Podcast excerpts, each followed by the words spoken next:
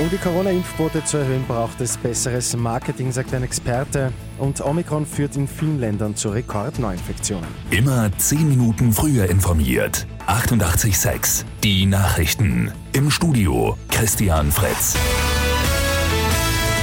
Seit knapp über einem Jahr wird in Österreich gegen das Coronavirus geimpft. Von einer sehr hohen Durchimpfungsrate sind wir noch weit entfernt. Um das zu ändern, braucht es ein besseres Marketing und einen genaueren Fokus auf bestimmte Zielgruppen. Das sagt Maximilian Mondl vom Marketing Club Österreich. Also es braucht jetzt nach Weihnachten wirklich etwas Fettes, Großes, ja, wo man das Herz anspricht, die Ratio, äh, wo man alle Sinne anspricht, wo man alle Themen anspricht, die die Menschen interessieren könnten.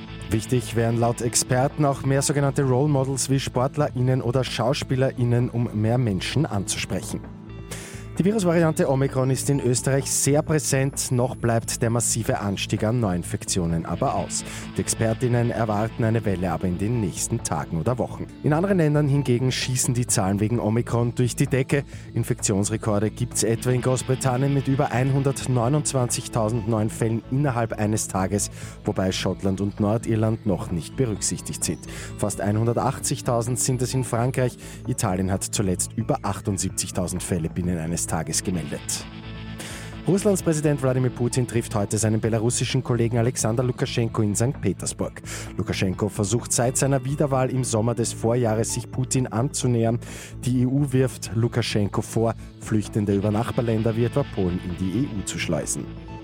Und noch ein Blick zu Ski Alpin. Die Damen fahren heute in Lienz einen Slalom. Der erste Durchgang startet um 10 Uhr. Bei den Herren steht ein Super-G am Programm. Los geht's in Bormio um 11.30 Uhr. Mit 886 immer 10 Minuten früher informiert. Weitere Infos jetzt auf Radio 886 AT.